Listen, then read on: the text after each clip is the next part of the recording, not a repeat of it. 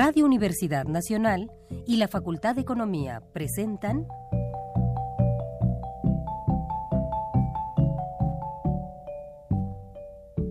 Los bienes terrenales.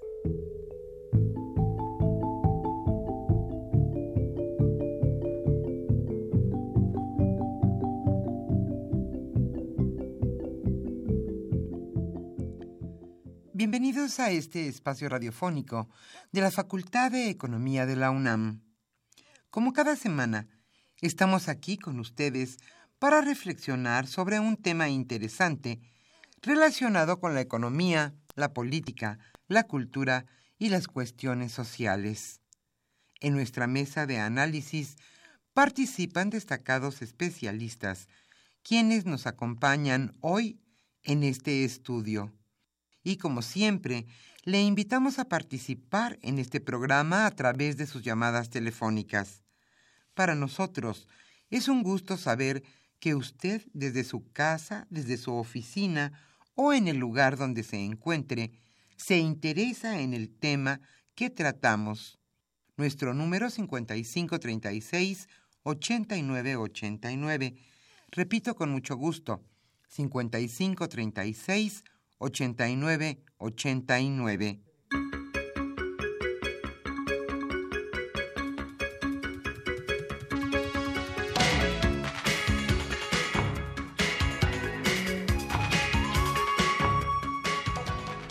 En esta agradable mañana de viernes, aquí en la capital de la República, estamos nuevamente en este subprograma Los bienes terrenales.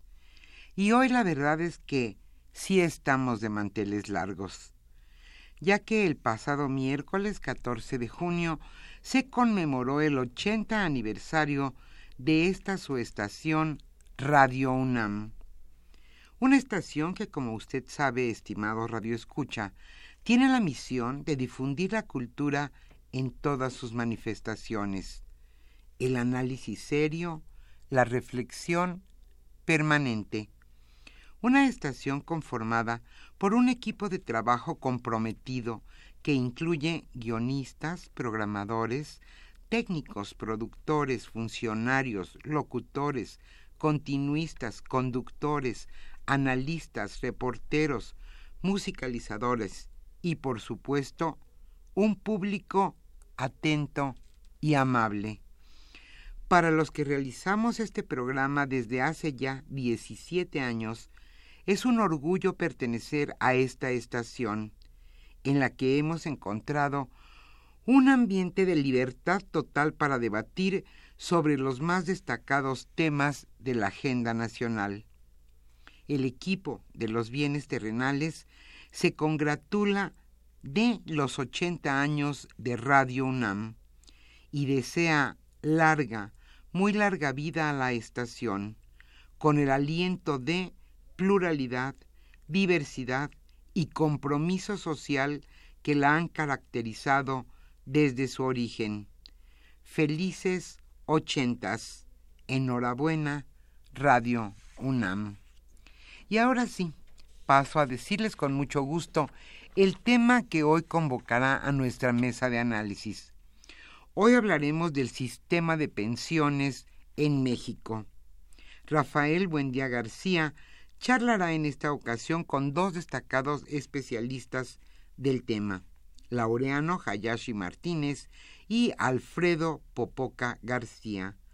A nuestros invitados les damos la más cordial bienvenida a este estudio de Radio UNAM. Y a usted, amable Radio Escucha, como siempre, le invitamos a participar en este programa a través de sus llamadas telefónicas. Hoy estaremos obsequiando la revista Economía Informa correspondiente a los meses de mayo, junio de 2017. Y hoy estaremos con ustedes, Socorro Montes en los controles técnicos y contestando con muchísimo gusto sus llamadas telefónicas, Pedro Rosales, Evelyn Zamora, Orlando Santana y Manuel Mateos.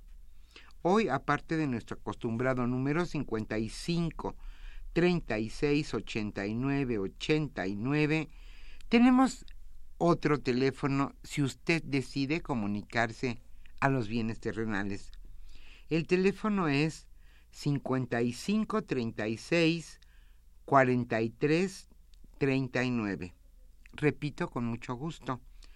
55 36 43 39. Yo soy Irma Espinosa y le invito a acompañarnos desde este momento y hasta las 13 horas. Y ahora sí iniciamos con la economía durante la semana.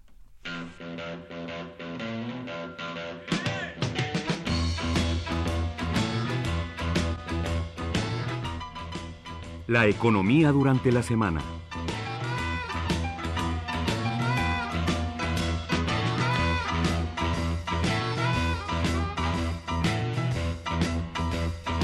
Diariamente crece 1.194 millones de pesos la deuda gubernamental en bonos. La deuda contratada por el gobierno federal mediante la emisión de bonos en el mercado financiero local llegó a un nuevo máximo histórico este mes, según se, se desprende de datos oficiales. Cada día transcurrido desde el inicio de la presente administración, esto es desde diciembre de 2012, el endeudamiento del gobierno en bonos de deuda colocados en el mercado local ha crecido a un ritmo promedio de 1.194 millones de pesos.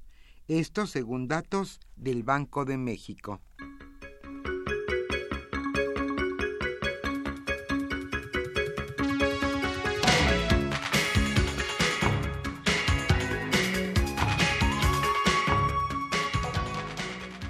Aumenta en Estados Unidos la tasa de referencia.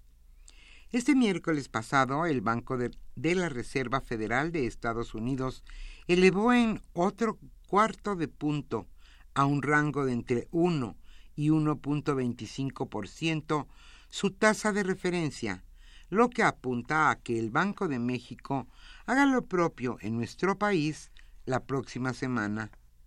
Las mejores tasas pagadas en México respecto de otros mercados ha elevado la participación de extranjeros como inversionistas en bonos de deuda de acuerdo con datos del Banco de México.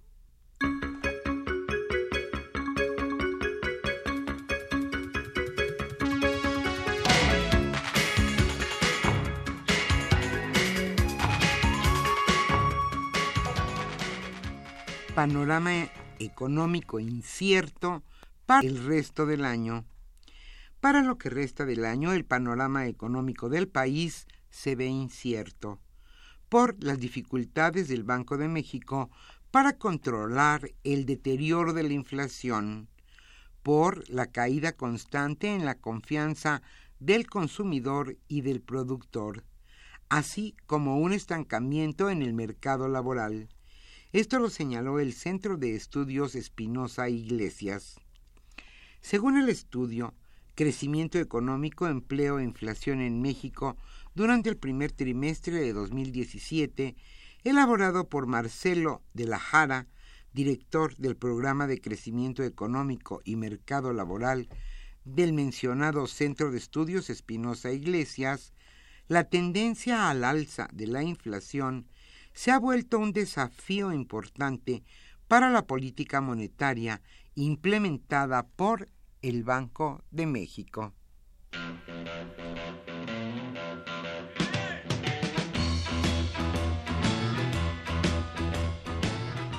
El tema de hoy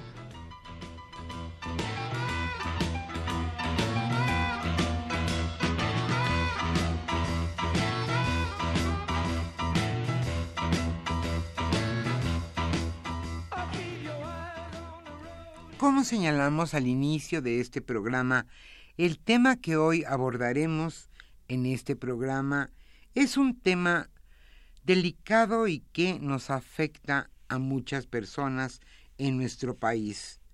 Hoy hablaremos sobre el sistema de pensiones en México. Rafael Buendía García charlará con Laureano Hayashi Martínez y Alfredo Popoca García. Ellos desde luego son especialistas en el tema y ambos son catedráticos de nuestra facultad, la Facultad de Economía de la UNAM. Hay muchísimas preguntas sobre el sistema de pensiones. Nuestra economía aguantará el pago de las pensiones de las personas que cumplen con los requisitos y dejan de laborar. ¿Qué sucede actualmente en este sistema de pensiones? Ese es nuestro tema. Y hoy estaremos obsequiando la revista Economía Informa de mayo-junio de 2017 a los radioescuchas, a los primeros radioescuchas que se comuniquen a este programa. Nuestros números 55 36 89 89 y también el número 55 36 43 39.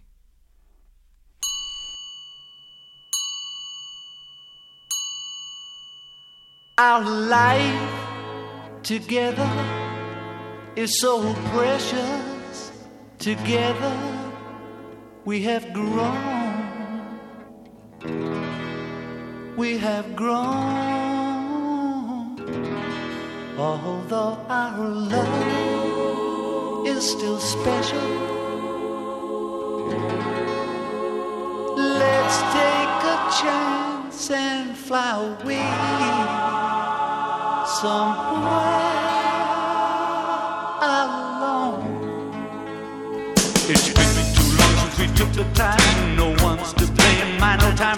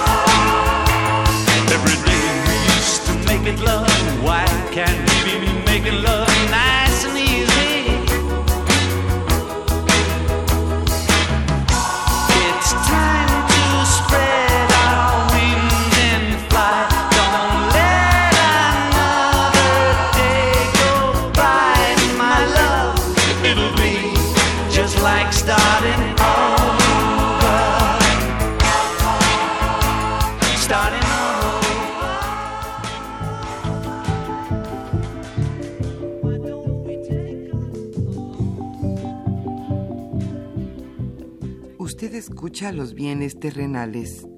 Nos interesa conocer su opinión. Le invitamos a comunicarse a este programa al teléfono 55 36 89 89. Repetimos con mucho gusto: 55 36 89 89.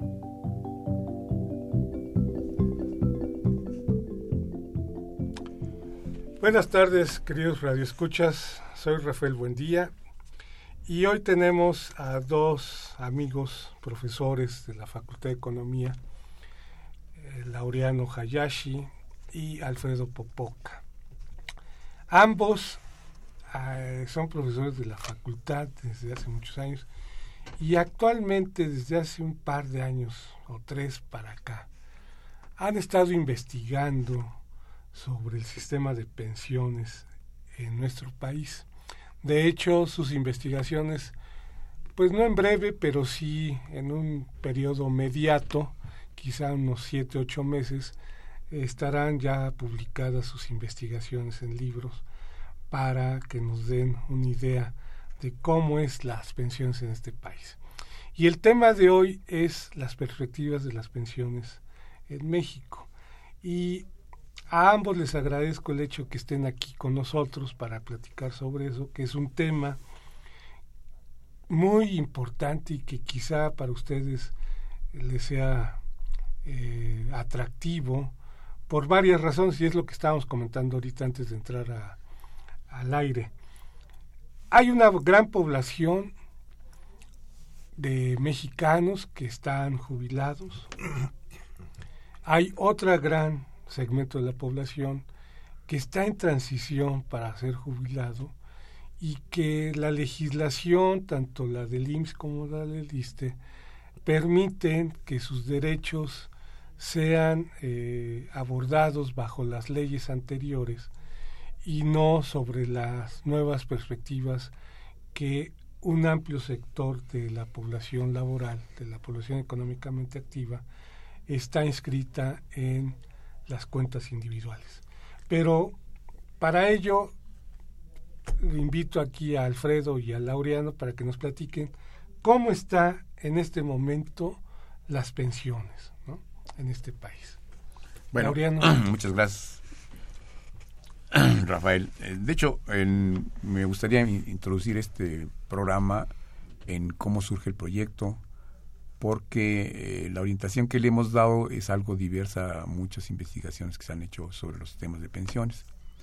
Principalmente eh, nos orientamos a hacer un análisis histórico, porque el problema de las pensiones no es nuevo, es un problema que surge desde el momento en que se creó la seguridad social en México en forma institucional, como fue en 1944 con el Seguro Social y como fue en 1959 con el Instituto de Seguridad y Servicios Sociales de los Trabajadores del Estado, el ISTE.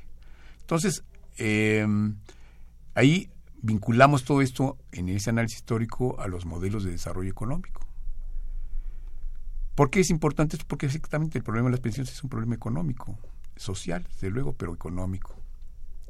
En donde lo que buscamos hacer nosotros en este análisis es encontrar las causas que llevan a esta crisis, los factores que eh, eh, aportaron muchos elementos para esta crisis. Entonces, de hecho, en este análisis, pues en principio estudiamos los modelos de desarrollo económico desde los 40, que fue el modelo de sucesión de importaciones, después el modelo de desarrollo estabilizador, que tiene características semejantes, pero que tenía ciertos ajustes, después el modelo de desarrollo compartido, que fue en la época de los 70, donde interviene en forma importante el Estado en su, inversión en, eh, productiva, y finalmente el modelo neoliberal, que surge en la década de los 80 con el arribo de Margaret Thatcher y Ronald Reagan en sus respectivos países, eh, imponen a nivel mundial un modelo de este estilo, de la, basado en esencialmente en la producción para la exportación. Y entonces en el cual se inscribe México. Y lo, lo obligan a inscribirse por la crisis que sufre México después de la salida del, del gobierno de José López Portillo, sumido en una crisis de problemas económicos por el desarrollo petrolero, ¿no? por los precios de los, de los productos petroleros, y por el otro lado el endeudamiento brutal que tenía el país. Entonces, eh, el presidente Miguel de la Madrid, junto con su artífice Carlos Salinas de Gortán en la Secretaría de Programación y Presupuesto, pues enmarcan todo este esquema para el desarrollo neoliberal. Y ahí, básicamente, lo que hicimos nosotros es, bueno, además de hacer este desarrollo histórico, nos encontramos, por un lado, que efectivamente el modelo de desarrollo neoliberal lo que hace básicamente es orientarse a tratar de privatizar todos los sectores de la economía, que el Estado nada más sea un poco regulador, pero no, no participe dentro de la actividad productiva y no busque generar desarrollo económico por sí mismo participando el Estado.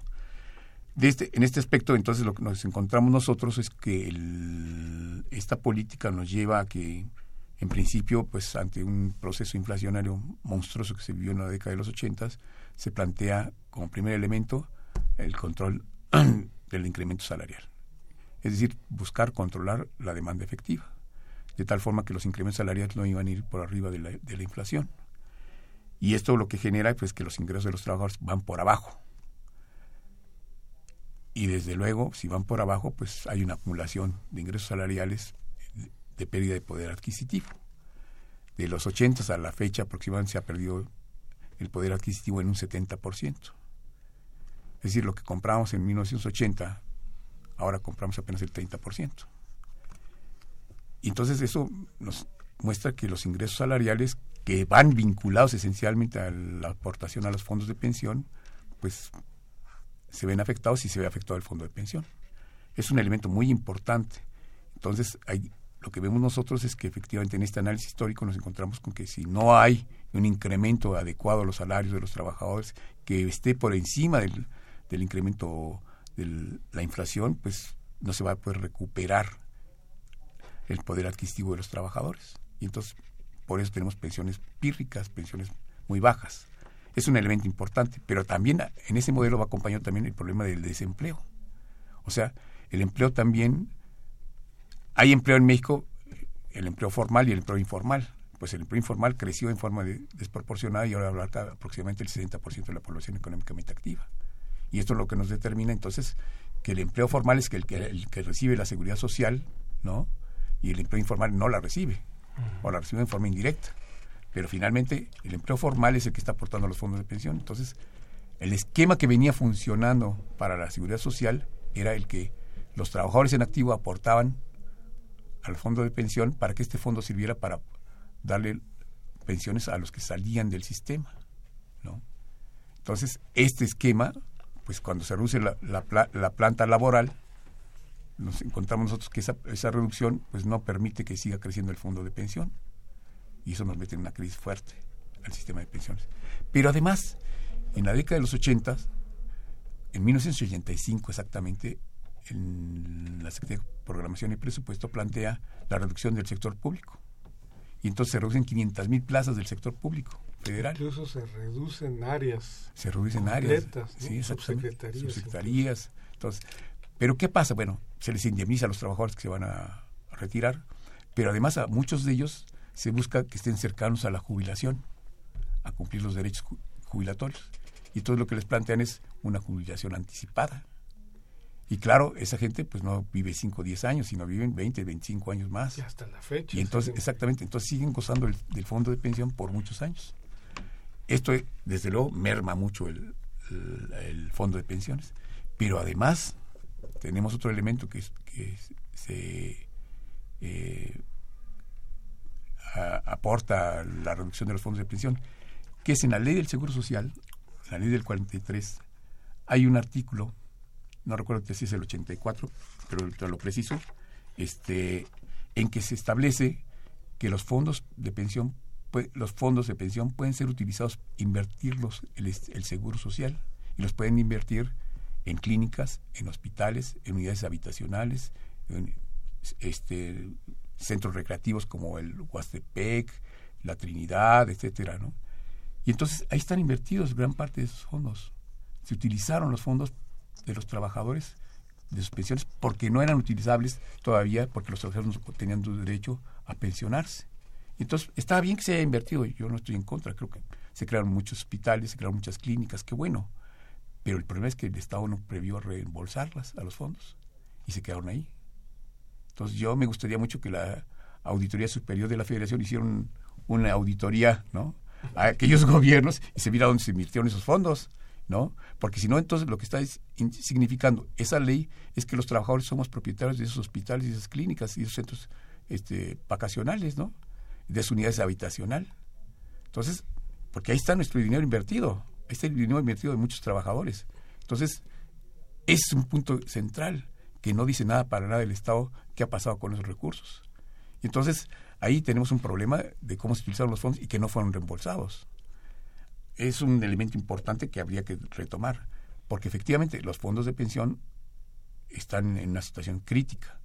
¿no? Y creo que eso pues, nos aporta muchos elementos. Ahora me gustaría mucho también ver el otro aspecto, el aspecto financiero. Y aquí le pediría yo a mi estimado Alfredo que lo planteara él con su gran conocimiento sobre el tema. Alfredo, desde un enfoque financiero, ¿qué pasa con las pensiones? Ah, estamos viendo, por ejemplo, que lo que decía Laureano. Por un lado, la masa de trabajadores en forma contratada con seguridad social cada vez son los menos, ¿no? Son cuatro de cada diez. Y tenemos una población económicamente activa bastante fuerte, cerca de los 60 millones de mexicanos que están en esa conceptualización. Y si no mal recuerdo, con los últimos datos del Seguro Social, son cerca de 19 millones las personas que están aseguradas y que reciben toda esta protección social, más un par de millones, tres millones que son del Estado, ¿no? Entonces estaríamos hablando de 23 millones más o menos de, personas que tienen seguridad social, de estas sesenta y tantos que hay, ¿no?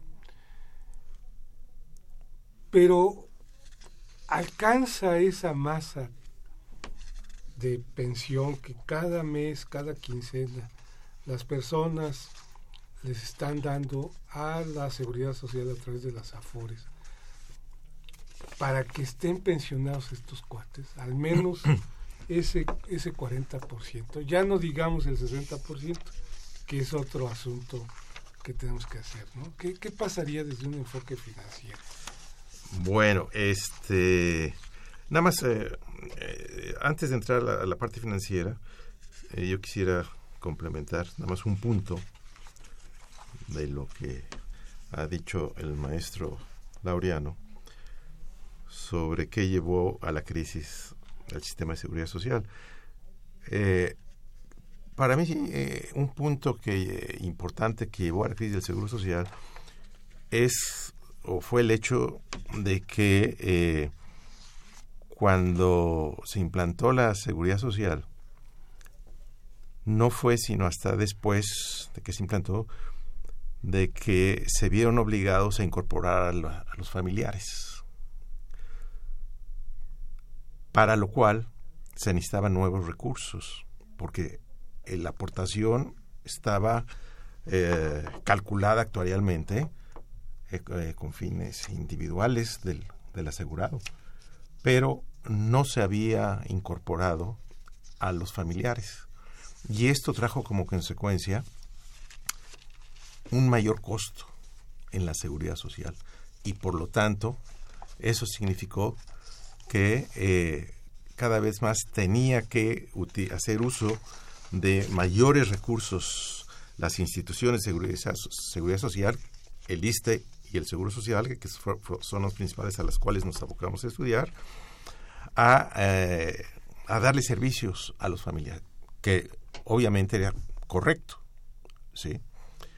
Pero lo que no se previó o se intentó hacer con algunas leves reformas, porque sí hubo pequeñas reformas, pero no fueron las suficientes para aportar los recursos necesarios para satisfacer las, los nuevos recursos que requería eh, los familiares. Entonces, eso, eso, eh, e- e- ese fue eh, un elemento que vino deteriorando las finanzas de la seguridad social.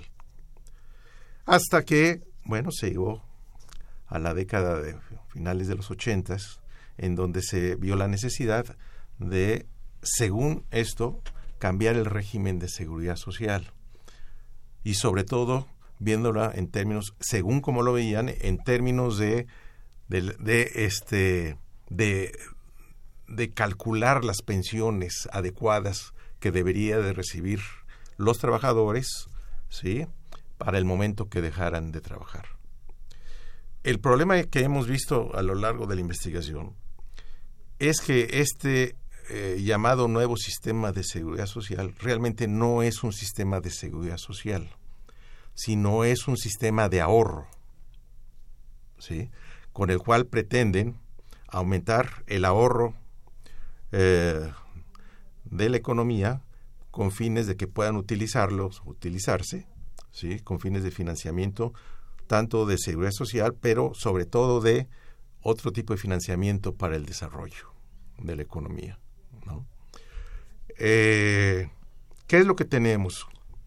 Bueno, la, base de este sistema de ahorros es, es el salario de los trabajadores. ¿sí? ¿Y qué es lo que pasa con el salario de los trabajadores? Bueno, lo que eh, encontramos es que el salario de los trabajadores, eh, por un lado, es muy reducido. Y la capacidad de ahorro de la gran mayoría de los trabajadores que están en la ciudad social, ¿sí? este, no tiene y cada vez menos tiene con la y sobre todo con la inflación y ahora con la inflación que se está viniendo, cada vez van a tener menos capacidad de ahorro, ¿sí? Para poder este, tener los recursos suficientes al final de su vida, de su vida productiva. Eh, lo que se ha calculado, al menos hasta ahora, sin tomar en cuenta mayores niveles de inflación, es que con la el ritmo o la, tasa de ahorro que se ha pensado que los trabajadores pueden llevar a cabo, al final de su vida productiva, ellos podrían obtener solamente alrededor del 35, entre el 35 y el 40% de su ingreso actual. De manera que esto para nada este, resuelve el problema de la pensión de los trabajadores, porque van a vivir con un nivel de ingreso inferior que el que, el que tienen ahora y esto, repito, hay que, hay que eh, evaluarlo también con el ritmo de inflación eh, al que ellos van a tener en el momento en que ellos sean este, o dejen de ser trabajadores productivos y sean pensionados. A ver, aquí están mencionando dos cosas que quizá al radio escucha le gustaría saber cuáles son las lógicas o las dinámicas. Por un lado tenemos un sistema de pensiones, ¿no? Y por el otro lado tenemos un sistema de ahorro. Con base en lo que están diciendo es que ambos sistemas están eh, combinados. Y la pregunta aquí sería, para un sistema nacional de pensiones, ¿qué es lo que requeriríamos? ¿No? Es decir, si todos vamos a tener una pensión en algún momento dado, ¿qué distinciones habría con un sistema nacional de ahorro, por ejemplo? ¿O podrían coexistir ambos sin que estuvieran eh, conectados? Bueno, yo creo que hay un punto que mencionas, el primero que quiero abordar, es el sistema nacional. Sería muy interesante poder arribar a él. Sin embargo, hay una diversidad de sistemas. En México, al menos, identificados, tenemos 108 sistemas de pensiones. 108. 108 sistemas. Y están incluidos el IMSS y ahí está el No, principalmente el IMSS y el ISTE. Pero están los estatales están los de, eh, organismos em, no eh, bueno evidentemente las entidades paraestatales, estatales como Pemex. Eh, Pemex CFE, en fin pero además están las universidades. Entonces hay 108 sistemas aproximadamente si no es que más privados hay mucho más pero bueno los que conocemos y más o menos son públicos son esos. Son sistemas públicos de pensiones el punto está en que, por ejemplo, en las entidades federativas había una diversidad de, criterios, de reglamentos que se aplicaban para jubilar a los trabajadores. Y entonces, con esta reforma del 97 y del 2007, lo que en los sistemas de pensiones lo que se hace es obligar a las entidades federativas a poner en orden sus leyes y se comienzan a reformar las leyes estatales. Y aproximadamente hay reformas importantes que también hemos investigado a través de la doctora María Ascensión Morales, que es de, la formación de Derecho, ha investigado exactamente esas reformas y ha encontrado reformas paramétricas, reformas mixtas y reformas eh, simples ¿no? a las leyes. Y esto lo que nos genera a nosotros es que hay una diversidad de criterios. Y entonces hay trabajadores de las entidades federativas que se jubilaban a los 35 años con el 100% de su sueldo. ¿Por qué? Pues porque dependía mucho del criterio que habían utilizado y quién era la persona cercana para definir su pensión. Y muchas veces era el jefe de, la, de esta persona, en fin. Entonces, no había una reglamentación obligada para todos. Ahora se ha puesto orden, qué bueno, yo creo que es un avance en, esta reforma, digo, creo que sí hay un avance en ese aspecto, es un, elemento muy positivo porque está poniendo orden. Y entonces lo que está, están tendiendo mucho es a copiar lo que ocurrió en las reformas para el IMSS y para el ISTE. Y eso yo creo que es muy importante. Ya hay un, ahora sí están tratando de homogeneizar criterios. Uno de parámetros, paramétricos como el tiempo de cotización, la edad, límite, etcétera, etcétera. Yo creo que esos son elementos importantes para hablar de un sistema nacional, pero todavía no podemos pensar que sea posible un sistema nacional, pero debemos arribar hacia él. Ahora, lo que no entiendo yo, y creo que es más bien un aspecto político, es por qué esos trabajadores de las entidades federativas no se incorporaron al IMSS o al ISTE, según sea el caso. Si finalmente el IMSS y el ISTE tienen este, esta representación en todos los estados, tienen hospitales, tienen toda una infraestructura médica instalada. Entonces, ¿por qué no lo utilizaron? No lo sé. Pero yo me imagino más bien fueron por intereses políticos y económicos de los mismos gobernadores. ¿no? Por el otro lado tenemos a Pemex, con un esquema pensionario muy bueno, porque porque se los apapachó desde los gobiernos de Lázaro Cárdenas hasta la hasta la hasta hace poco. hasta hace poco no y les daban concesiones porque era un sindicato fuerte poderoso económicamente muy sólido no y entonces que aportaba y que ha aportado hasta los mismos días grandes beneficios económicos. Y así tenemos también el, sindicato de electricistas etcétera etcétera. Entonces hay una serie de prebendas y beneficios que están por arriba del común de los trabajadores que tienen derecho a pensionarse. Entonces, estos son esquemas que tendrían que irse revisando y irse ajustando. Eh, no me meto más en eso, pero es el problema del, sistema nacional. Ahora, la otra parte que tú mencionas, efectivamente, yo creo que hay dificultades en, eh, en los criterios que se han seguido. Uno de ellos es, bueno, ¿qué pasa si estamos hablando de un sistema financiero que interviene en el 92 con la creación del sistema de ahorro para el retiro, el famoso SAR, con Carlos Salinas de Gortari, y que después en el 97 se institucionaliza a partir de la ley del 96 con lo que es la CONSAR, la Comisión Nacional del Sistema de Ahorro para el Retiro. Y se le da institucionalidad a ese esquema, ¿no? pero se da una institucionalidad en términos de ahorro. ¿no? Y está dejando depender el ahorro de los trabajadores, como acaba de mencionar Alfredo, pues es muy precario, con esos ingresos salariales es muy precario, y entonces pues depende cuánto ahorre el trabajador, ¿no? De cuánto aporte, ya, tanto por su ingreso salarial como por su cuenta.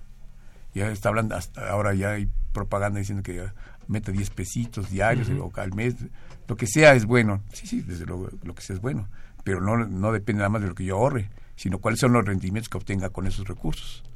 ¿no? Y entonces ahí tenemos un problema financiero muy grande, porque no estamos dependiendo de la capacidad financiera de las bolsas de, valores, de los bancos, etcétera, etcétera, cómo se comporta el capital financiero. Y como sabemos, en este país y en este mundo el capital financiero es leonino. Bueno, vamos a hacer un, un, corte y voy a hacer una pregunta regresando a Alfredo sobre los salarios. Ahorita venimos.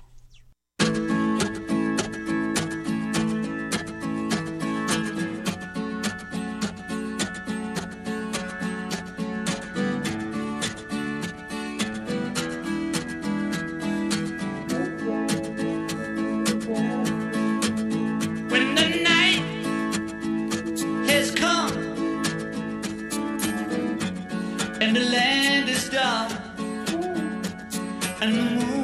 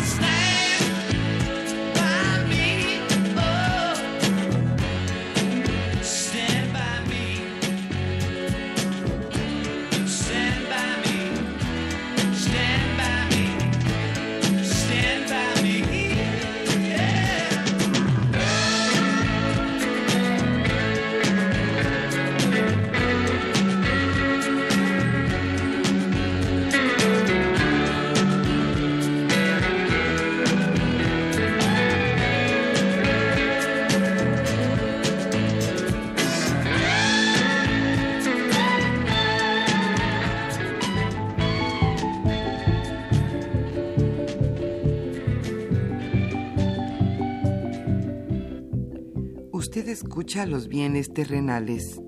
Nos interesa conocer su opinión. Le invitamos a comunicarse a este programa al teléfono 5536 89 89. Repetimos con mucho gusto, 5536 89 89. Ya regresamos, queridos radioescuchas, y bueno, voy a hacerle la pregunta a Alfredo para luego dar pie a las respuestas de todas las preguntas que nos han hecho llegar nuestros radioescuchas.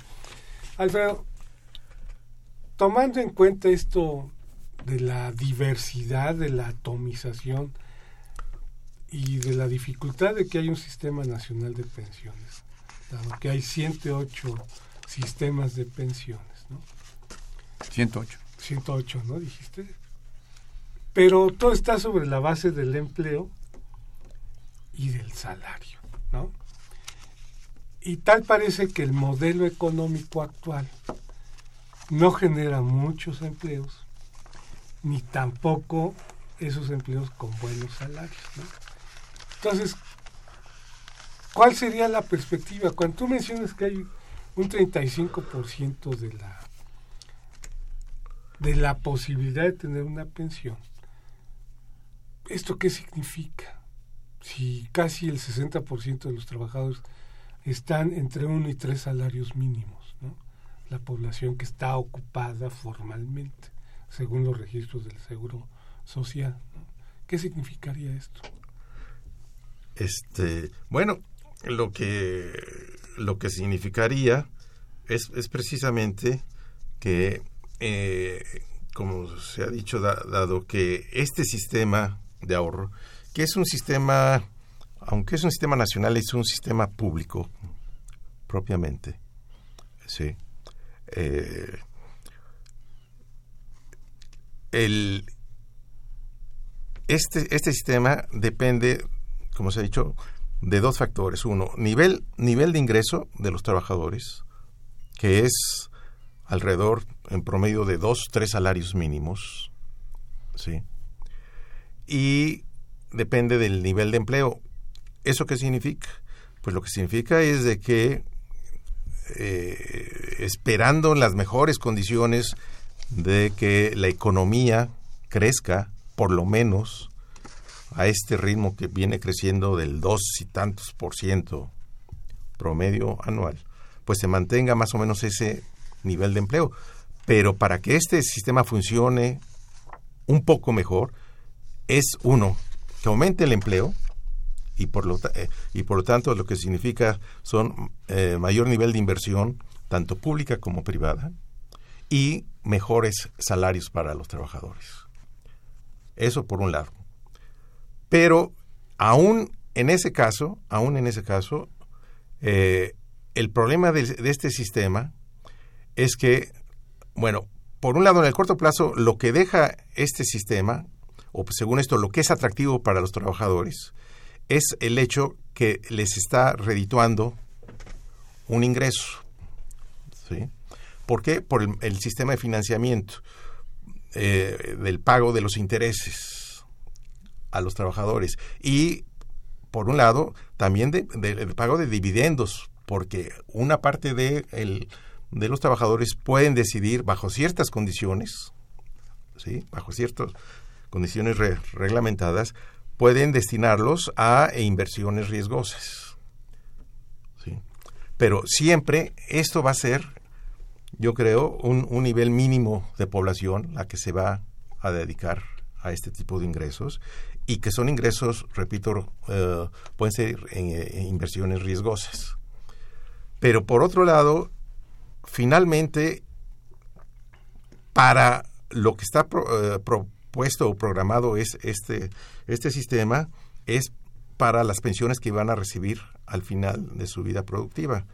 Que eh, vuelvo, vuelvo a decir, perdón, he sido reiterativo en este sentido, de que finalmente lo que van a obtener los trabajadores, en el mejor de los casos, que se ha, se ha calculado, es alrededor del 35% de su sueldo actual. ¿Qué quiero decir con esto? Por ejemplo, algo estábamos comentando, que si ahorita un trabajador está ganando 10 mil pesos mensuales, como pensión, él recibiría 3.500 pesos, incluso por, in- por abajo De la pensión. de, básica. lo que se llama como pensión básica, que son 4.000 pesos, que bueno, que sería lo que se le daría en ese caso. Y esa diferencia de 500 pesos en este ejemplo hipotético, ¿quién los da? De nuevo, El Estado. el Estado, y de nuevo volvemos a un- una situación deficitaria, ¿sí? De, este, de estar eh, financiando a estos trabajadores, que va a ser además una gran proporción de los pensionados. Ahí, ahí, de nuevo, el Estado se va a ver en un problema de financiamiento, O sea, no está resuelto. ¿no? No está resuelto. Bueno, vamos a, a pasar a las preguntas de nuestros radioescuchas para que nuestros invitados puedan darles respuesta a cada una de estas inquietudes. Teresa Reola dice que felicita a los a los maestros, ¿no? Con sus comentarios tan acertados que han hecho. Y nos hace dos preguntas. Dice, ¿quién es el profesional encargado para orientar a las personas en caso de cómo elegir una afore adecuada? La otra, ¿pueden los invitados proporcionar teléfonos de especialistas que puedan asesorar en el tema de pensiones? Bueno, ahorita esa es una.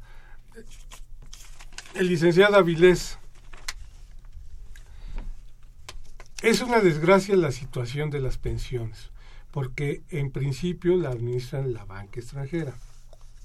Los administradores deberían ser nada más el ISTE y el Seguro Social, ya que si la banca fuera nacional, otra cosa sería. Además, la corrupción del país llega sin duda a las afores. Aquí hay un problema de potestad de la administración.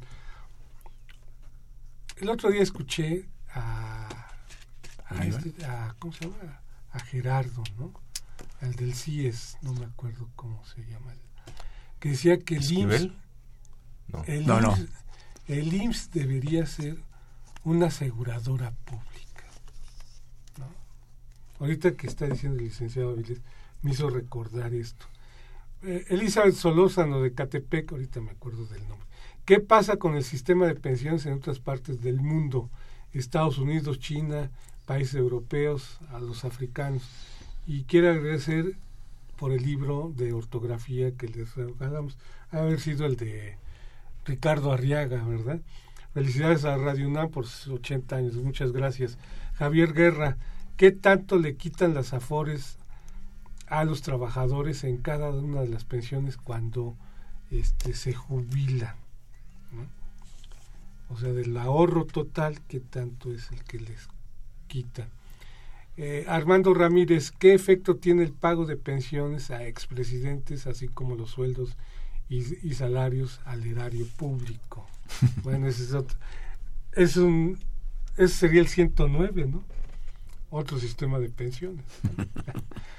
el presidente, el profe Leopoldo Ruiz de Coyoacán, parece ser que el sistema de pensiones es parecido al chileno en su experiencia.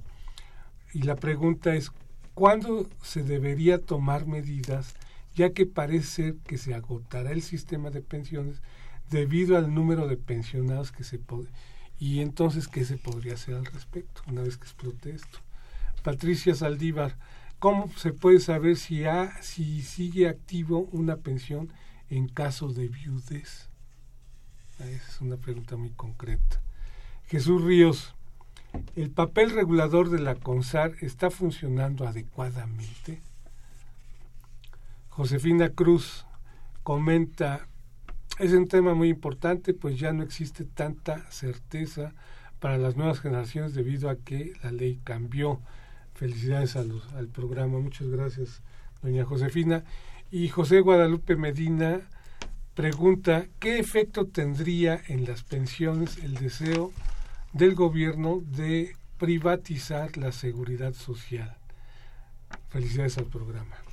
A ver, Bueno, Vamos a empezar por la CONSAR, ¿no? ¿Qué es la CONSAR y, si está funcionando o no? Bueno, me da mucho gusto la participación del público en, en este tema. Creo que sí es apasionante, como a mí me, me apasiona. Efectivamente, eh, ¿qué es la CONSAR? La CONSAR es una Comisión Nacional de Sistemas de Ahorro para el Retiro. Es igual casi casi que la Comisión Nacional Bancaria. ella se dedica a regular la Comisión Nacional Bancaria a los bancos y cuidar que evidentemente no hagan este manejos eh, inadecuados en sus inversiones, etcétera, con los ahorros del público. Igual la CONSAR. La CONSAR vigila el que los ahorros de los trabajadores se estén invirtiendo en, en las AFORES. Pero estas AFORES tienen su filial que son las CIEFORES, las sociedades de inversión, que son las que invierten los recursos de los trabajadores. Las CIEFORES son cinco CIEFORES actualmente, eh, están divididas de acuerdo al grupo de edad de los trabajadores. Los trabajadores más jóvenes aportarán evidentemente a, las AFORES, pero esos recursos los invierten las CIEFORES en instrumentos de inversión en las casas de bolsa de alto riesgo, instrumentos de inversión de alto riesgo, y así sucesivamente. Entonces tenemos que la, la AFORES 0, la AFORE 1, perdón, que es la de los trabajadores que están prontos a jubilarse, pues evidentemente sus fondos no se invierten en instrumentos de alto riesgo, se invierten en instrumentos de rendimiento fijo, de rendimiento seguro, que casi generalmente son instrumentos del Estado, como los CETES ¿no? o los bondes. Entonces hay una inversión más, más segura, casi casi, ¿no?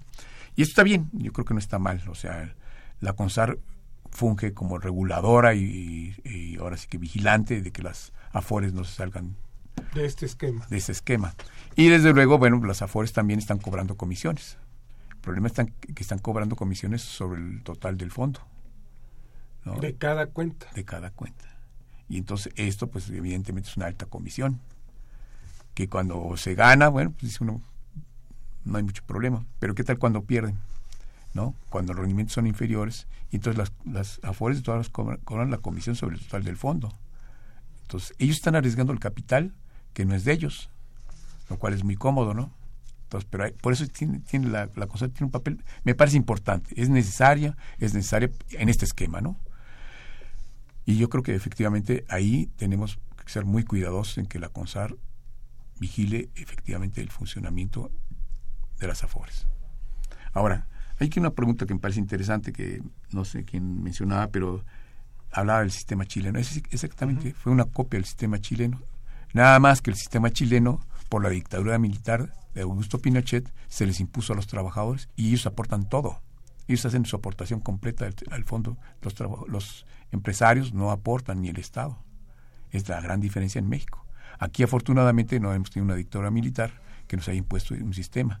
Pero además, un elemento importante es que como consecuencia de los gobiernos paternalistas, pues los trabajadores han sido bastante más acuerpados en, su protección social.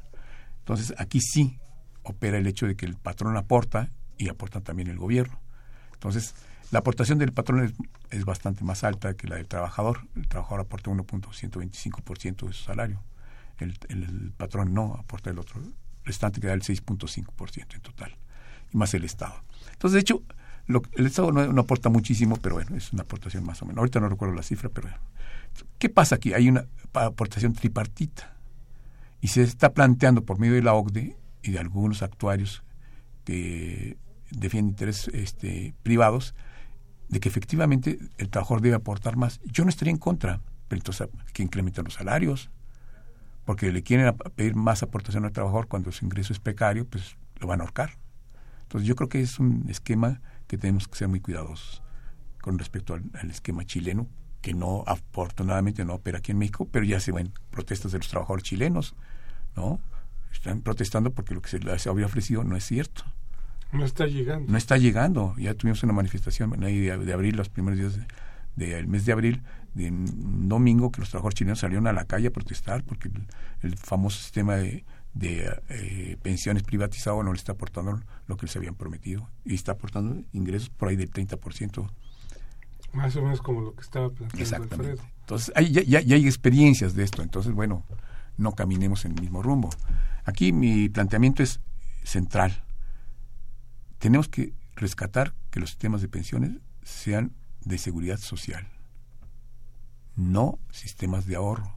El sistema de ahorro es una cosa, la otra cosa es el sistema de seguridad social, ¿no? donde estén protegidos los trabajadores, sus beneficios, etcétera. En Europa no hay este, este esquema, hay esquemas mixtos, hay el privatizado, el estatal, ¿no? y otros. Entonces hay un conjunto de sistemas que vienen operando pero ellos no se desprenden del estatal.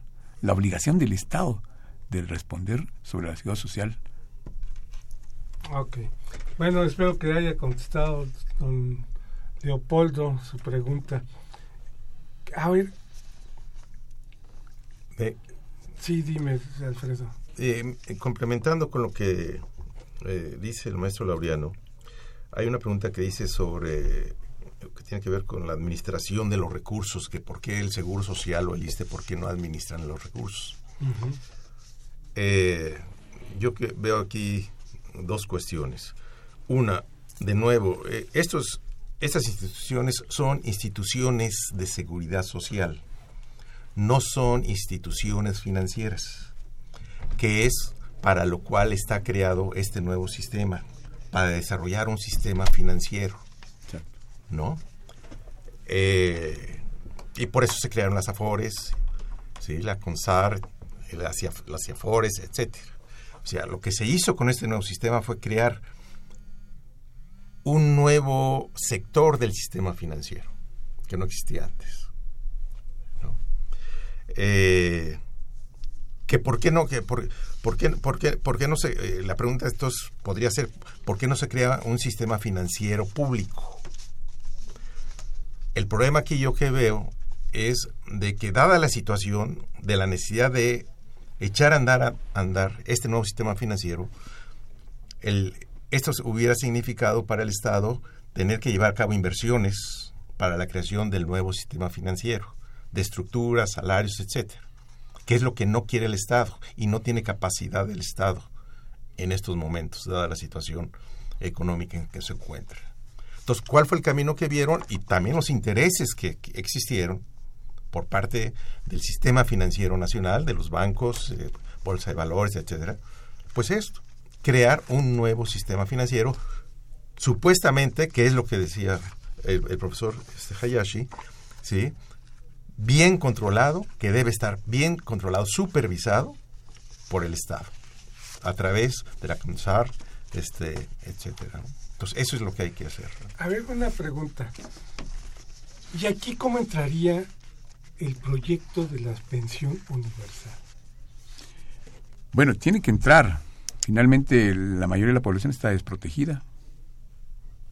O sea, ese 60% Sí, está desprotegido. informales. Sí. Y bueno, el Estado tiene que ha entendido eso. Y yo creo que la, la pensión universal está bien como un subsidio. Está bien como un esquema de seguridad social. Pero eh, no debemos conformarnos con eso. Tenemos que crear lo que dice Alfredo. Empleo formal. Darle seguridad y certeza a la población de que está trabajando, que tiene derechos y punto. Porque la informalidad es una cosa. Resolvió el problema, de, pues sí, de que la gente se alimentara, pero no está previendo la situación de, la- de estas personas en el futuro, cuando lleguen a edad jubilatoria y cuando ya no puedan estar trabajando. De eso se trata. Entonces, digo, está bien, digo, no hay otra, otro esquema, bueno, porque les dan un subsidio, que es la pensión universal. No está mal, pero no es la solución. No es la solución. No es la solución, no, definitivamente. Bueno, ¿quién quiere vivir con 500, 700 pesos de, de ayuda mensual? Pues nadie. Y el problema que hay, más grave todavía, es que estas personas, antes posiblemente decían, bueno, tengo siete hijos, se va a repartir mi- la responsabilidad de mantenerme de entre, entre siete hijos, pero ahora nada más hay dos hijos, o un hijo, o ninguno, ¿no? Entonces estas personas viven en condiciones, van a vivir en condiciones peores, ¿no? Porque la responsabilidad se le van a dejar a dos hijos o a un hijo. Entonces va a tener que cargar los dos hijos o el hijo con la responsabilidad de los padres En el mejor de en el mejor de los casos, ¿no? Entonces, yo creo que es una responsabilidad del Estado. La seguridad social es responsabilidad del Estado, no puede deslindarse de ella. Y lo que está haciendo este gobierno neo- neoliberal y los de- que surgieron desde los ochentas es dejar de lado la seguridad social, zafarse y decir, ahí está, la privatizamos, ¿no? Y sobre todo el esquema de pensiones. Antes de irnos, ¿cómo se pueden enterar nuestros radioescuchas acerca del... ¿A dónde acudir? Ah, bueno, aquí tenemos una página que abrimos en la facultad que se llama economía.unam.mx, diagonal pensiones, así es. Ah, pues ahí está, mis queridos radioescuchas. Pues ya nos vamos, muchas gracias, eh, Alfredo, Laureano. Este tema siempre es álgido y seguramente regresaremos más adelante. Esperemos que sí. ¿no? Gracias y nos vemos el próximo viernes, queridos radioescuchas.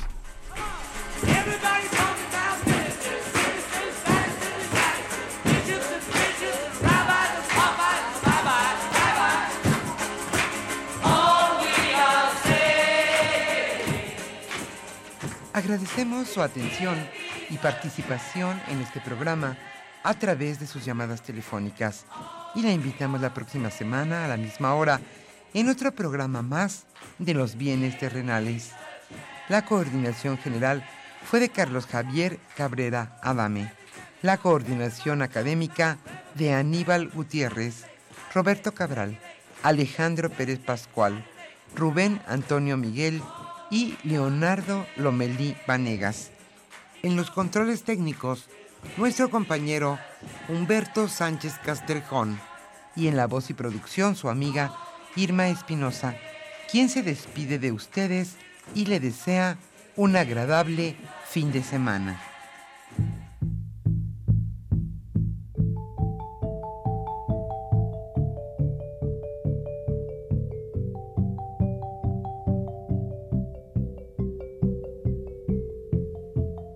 Radio Universidad Nacional y la Facultad de Economía presentaron